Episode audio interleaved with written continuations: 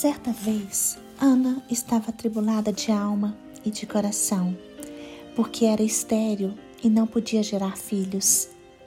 Então Ana derramou seu coração diante de Deus em oração. Ana chorou aos pés do Senhor e clamou. Deus ouviu Ana e lhe concedeu o que ela desejava. Ana foi a mãe de Samuel. Através da oração, Ana se chegou mais a Deus e foi ouvida. Esther foi uma grande intercessora. Ela intercedeu pelo povo judeu perante o rei Assuero. Porém, antes de ir falar com o rei, Esther se preparou. Ela buscou em jejum e oração diante de Deus a solução para os acontecimentos. Esther mostrou que vale a pena pagar o preço para a salvação e o livramento das pessoas que amamos. Por isso, não deixe de interceder por sua família e por seus amigos. Busque a Deus e apresente diante dele os seus entes queridos. Maria foi uma jovem agraciada por ser a mãe do Salvador Jesus Cristo. Ela era uma jovem temente ao Senhor que aceitou de bom grado ser mãe do Messias.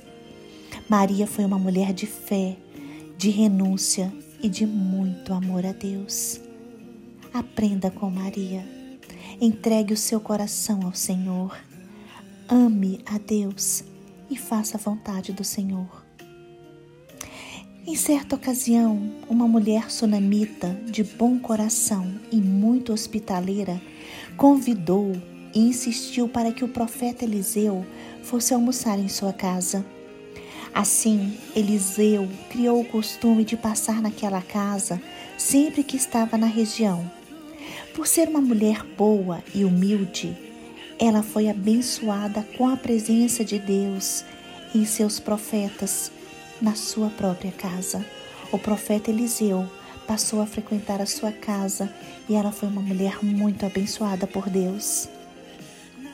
Vimos que essas três mulheres são virtuosas, são verdadeiras, são corajosas e bondosas.